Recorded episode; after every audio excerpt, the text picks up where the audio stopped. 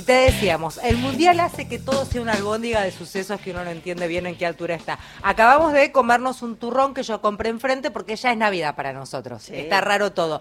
Pero decime si no se te pasó también qué fin de semana largo este fin de Yo semana. ni me acordaba. ¿Viste? Ni me ¿Viste? acordaba. Porque el mundial te traga todo. Pero te estoy diciendo, de fin de semana largo, un fin de semana ya además con opción de playa en serio. No, no ir a resistir a la playa el, el, el vendaval y la helada. Ahora un fin de semana con un tiempo lindo. Ahora Va a darnos un poco las temperaturas de cómo viene en la costa. Pero para que nos cuente cómo viene la mano, también con lo que va a ser la temporada, porque ya empezaron también las notas de la carpa en Mar del Plata, 125 mil la quincena, que te la regalo. Bueno, Janina Martínez, secretaria de Promoción Turística del Ministerio de Turismo y Deportes de la Nación en línea. Janina, gracias por atendernos. Federica País te saluda. ¿Cómo va? Hola, ¿qué tal? Muy buenas tardes, Federica y, y todo el equipo, Mario también. Bien, Janina, a ver, empecemos por lo más próximo. ¿Cómo viene, si es que tienen algo ya de números en cuanto a este fin de semana largo que tenemos eh, en, por delante? Sí, ya nosotros venimos este, trabajando con la Cámara Argentina de Turismo y lo que nos vienen informando, tanto la Cámara como quienes hacen por ahí los informes que es CAME, ya las reservas que vamos a tener una, un fin de semana que va a ser similar a lo que fue el de noviembre. Los niveles de reserva ya están en muchos lugares en una ocupación eh, no menor al 80%. Eh, así que estimamos que, que se va a dar este una movida interesante. La costa, la costa va a estar este bastante movidita, ya este, eh, creo que la costa va a superar el 90% de ocupación, más que todo por lo que vos decías, eh, con un clima apto para poder disfrutarla más. Y también la parte de, de lo que es este, la cordillera, ¿no? La cordillera es una opción que se, se convirtió, se puso muy fuerte, ¿no? A raíz de, de la pandemia, disfrutar de los lados, de los espacios eh, al aire libre, de la inmensidad que tenemos en todo lo que hace también a actividades vinculadas al turismo. Así que contentos de, lo que vamos a estar vivenciando, también lo que va a inyectar previaje en este fin de semana. Estamos hablando de que previaje va a inyectar 4.500 millones de pesos, lo que es fabuloso para, para las economías regionales. Y bueno, en todo el norte argentino ya se vivencia un turismo de cercanía que también los niveles de ocupación van a superar el 80%, ya casi el 90% en, algún, en los destinos consolidados, pero en los emergentes también se vivencia que vamos a tener este, realmente un fin de largo muy positivo. Un previaje que en realidad eh, fue para los previsores clave viendo el calendario y pudiendo abrochar es- esa última tandita de previaje, porque ahora previaje hace pausa en lo que va a ser temporada alta hasta el año que viene. ¿Entiendo bien, Janina? ¿Es así? Perfecto, sí, solo previaje va a estar para que lo puedan utilizar en la baja temporada, así que lógicamente quienes usaron esta edición de previaje 3 eh, van a poder este utilizarlo en este periodo y, se va a visibilizar el, el uso de, ahí se, se va y viene el audio, no sé si es Janina que anda con un Lo- celular o somos nosotros, así que ahora estamos tratando de arreglarlo, Janina, porque se va el, se va el sonido de tu charla. Eh, pero creo entender que lo que dijiste era que sí que en temporada alta previaje queda en suspenso por la lógica que implica que no se necesita ya ese estímulo que inicialmente requirió durante el tiempo de pandemia. Se supone que previaje quedaría de esta manera instaurado en eh, fomentar destinos durante la temporada baja. ¿Sería esa la idea del previaje? ¿Sería para quedarse esa idea? Exactamente, lo que se viene trabajando es para que previaje pueda romper con la estacionalidad, que justamente la gente eh, eh, pueda hacer turismo todo el año y que los vecinos reciban turismo todo el año, por eso previaje cubre la baja temporada y también hacemos una promoción muy fuerte y tenemos un programa que es promover turismo federal y sostenible que está apuntalando todos los emergentes de, la Argentina. También ahora se lanzó este otro programa con apoyo de- del Banco Mundial que Se va, estamos con, complejidad con, el, con la comunicación. Quien estaba hablando era Janina Martínez, secretaria de Promoción Turística del Ministerio de Turismo y Deportes de la Nación.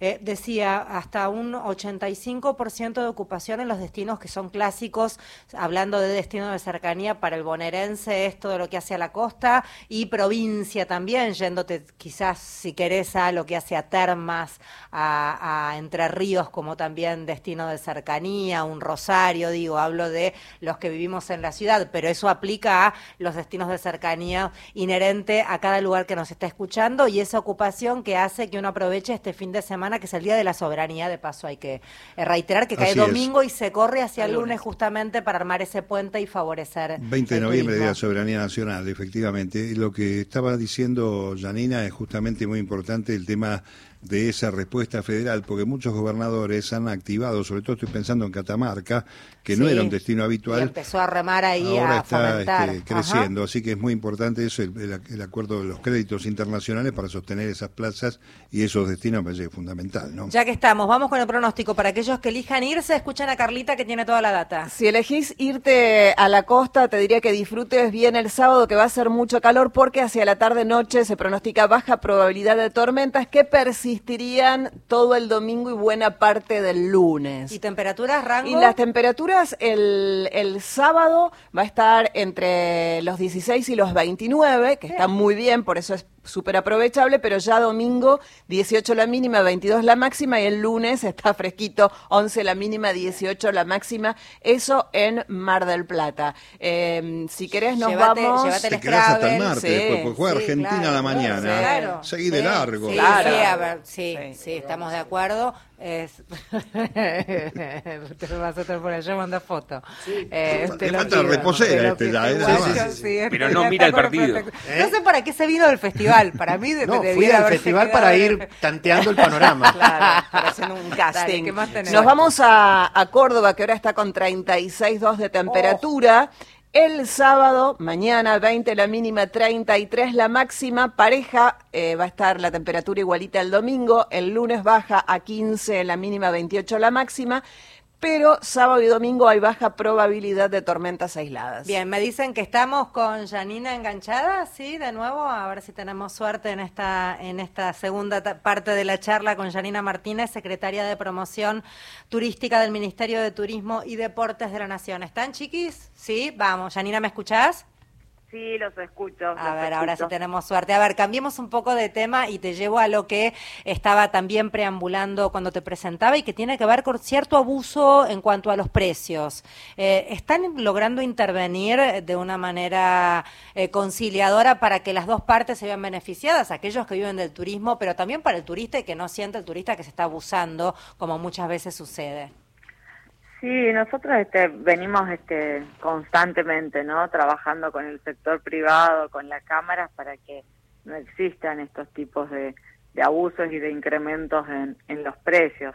Eh, de hecho, todos los beneficios que damos desde el Ministerio de Turismo y Deporte, como lo es ya en sí previaje, eh, hubo en su oportunidad un acuerdo de precios para congelamiento de precios en lo que había sido la temporada de verano y nosotros trabajamos con ese ánimo, ¿no? Sabemos que, el turismo ha sido uno de los puntos que cualquier persona eligió, prefirió consumir si tiene un peso en el bolsillo, en viajar, en recorrer, en salir a comer, en vivencia, en experiencia.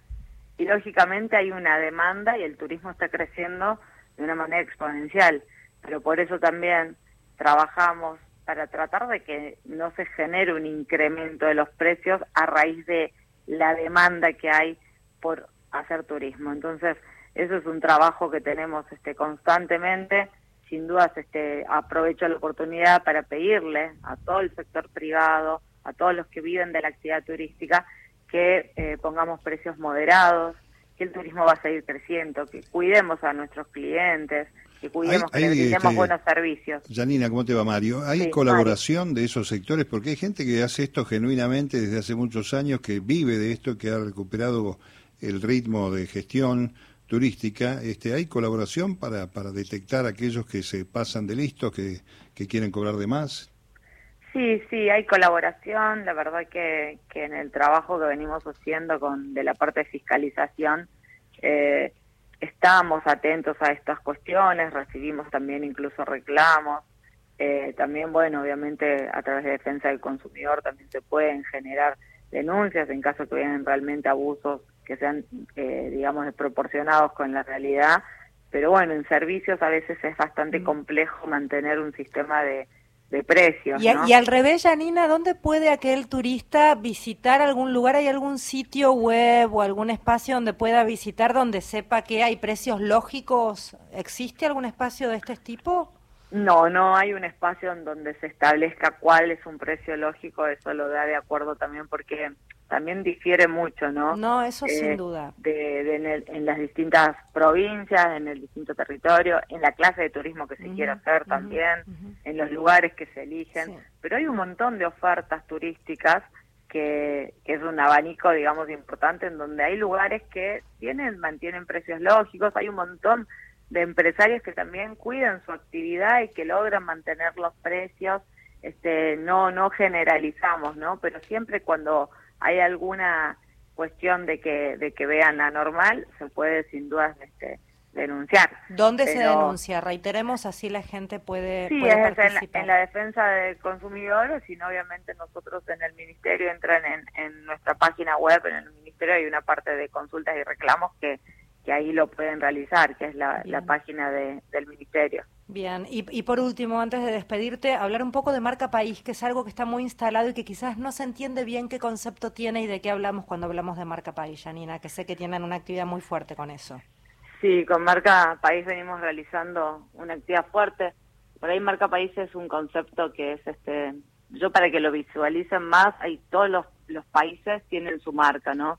Es como pueden mostrar a la Argentina desde los puntos positivos, de los atributos positivos que tiene la Argentina, en la cultura, en la ciencia, en la tecnología, en lo que hace a la producción, en lo que hace al talento argentino, en, identificar estos puntos y en base a estos puntos promocionarlos afuera, difundirlos y generar una percepción positiva de la Argentina para que puedan llegar inversiones, para que lleguen divisas, para que nos conozcan y la verdad es que nos va muy bien afuera, porque tienen un concepto nuestro muy positivo.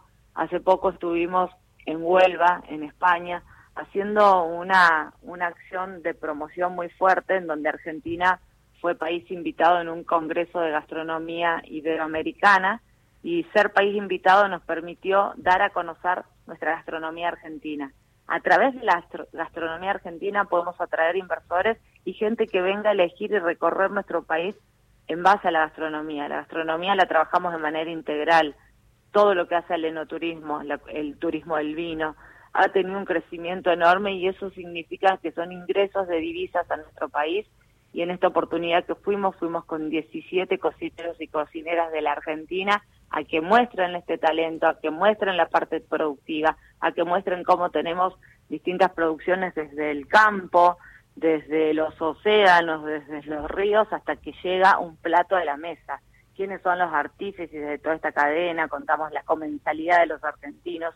Y eso son cuestiones que generan una percepción positiva y que la gente nos elija y quiera venir.